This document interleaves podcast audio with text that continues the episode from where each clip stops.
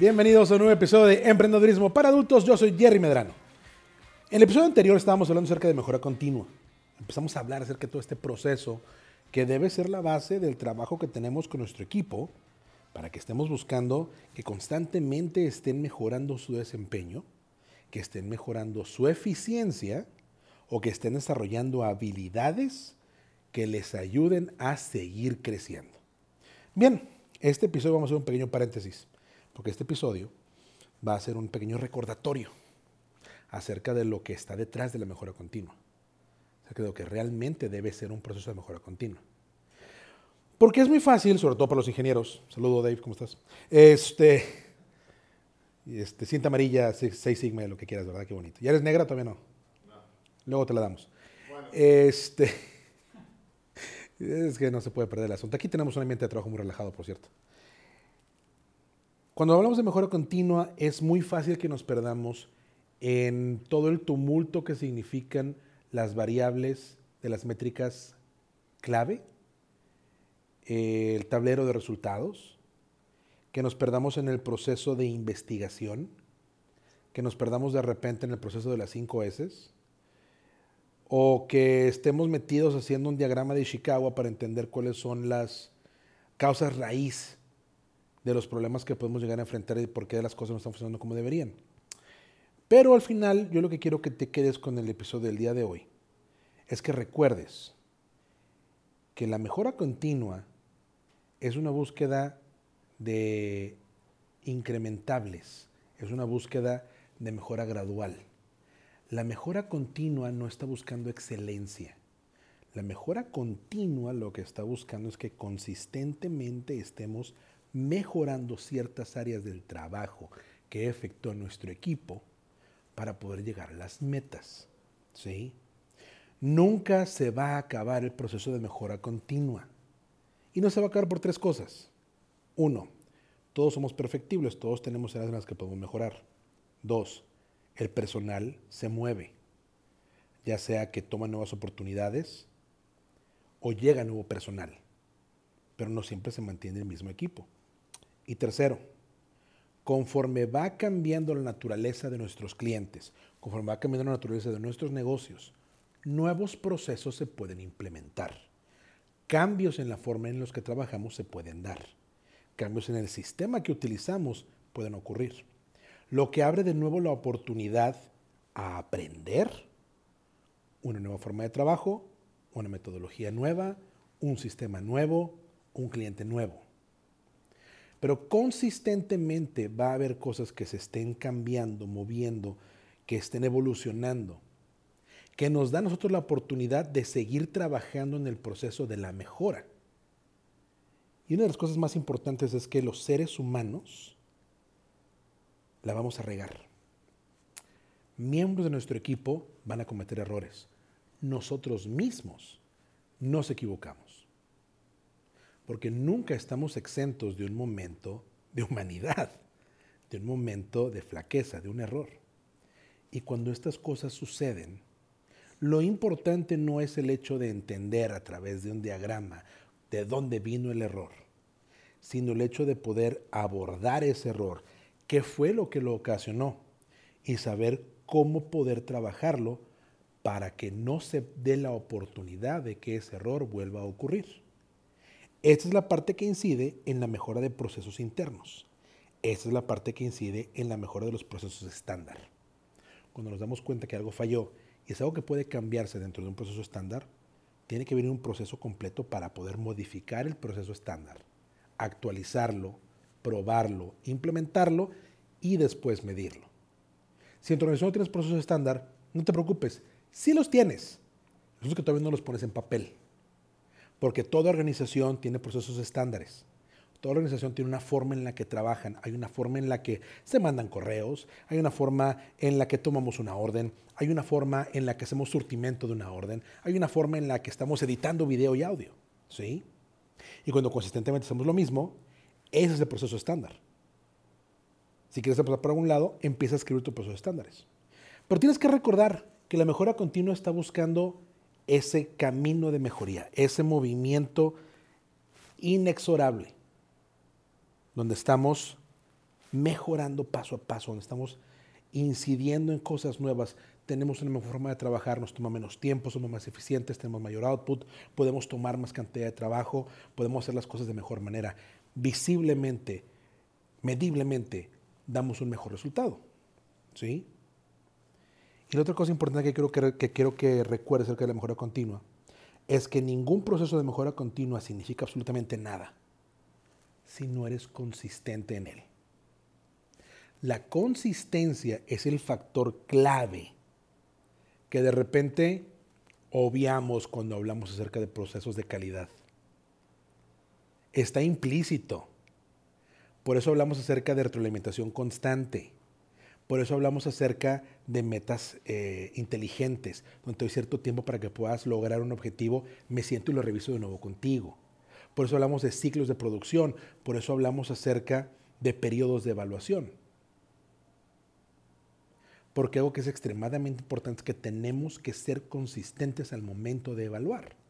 De nada sirve que le dediquemos tanto tiempo a ver indicadores clave, a estar trabajando con la gente, a ver cómo están desarrollando su desempeño, a contestar preguntas, a incidir en su día a día, si no vamos a consistentemente dedicarle tiempo al proceso de evaluación y de retroalimentación.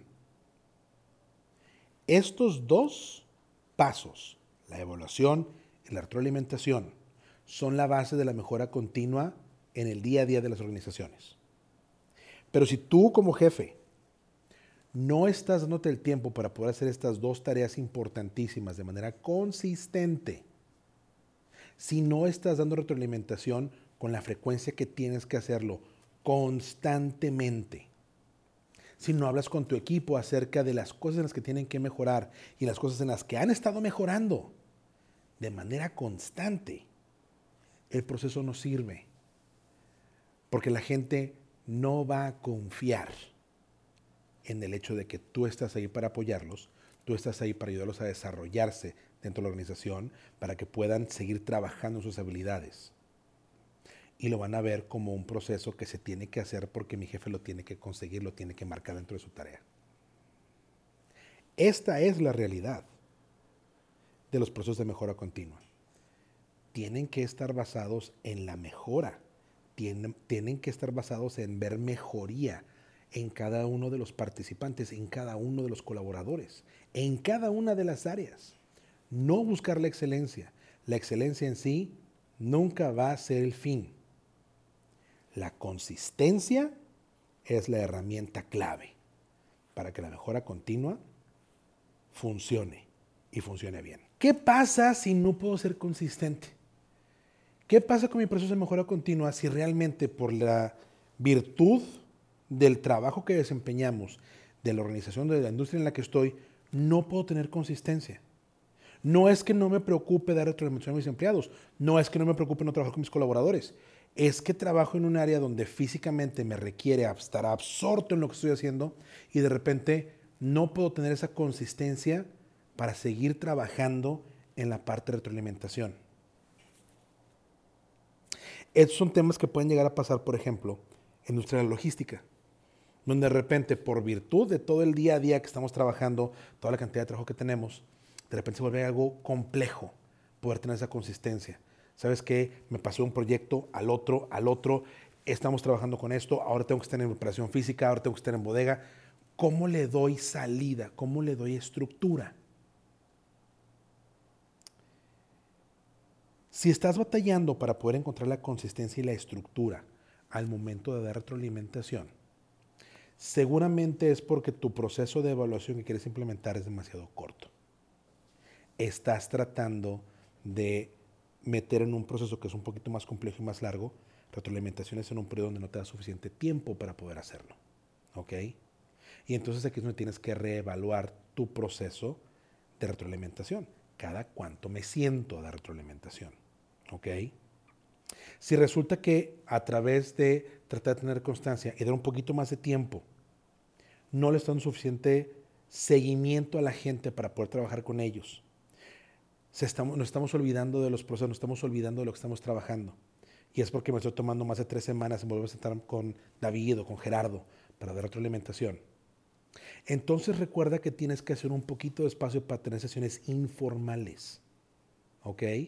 Hemos venido hablando desde el capítulo 2 que tenemos que estar conviviendo con las personas, tenemos que estar metidos en el día a día con ellos para poder escuchar lo que están haciendo, ver lo que están haciendo, platicar con ellos, apoyar con preguntas y con respuestas. ¿sí? Eso significa que te puedes dar la oportunidad de poder tener conversaciones informales con ellos, rapiditas, sobre el punto. ¿Cómo te sientes? ¿Cómo vas?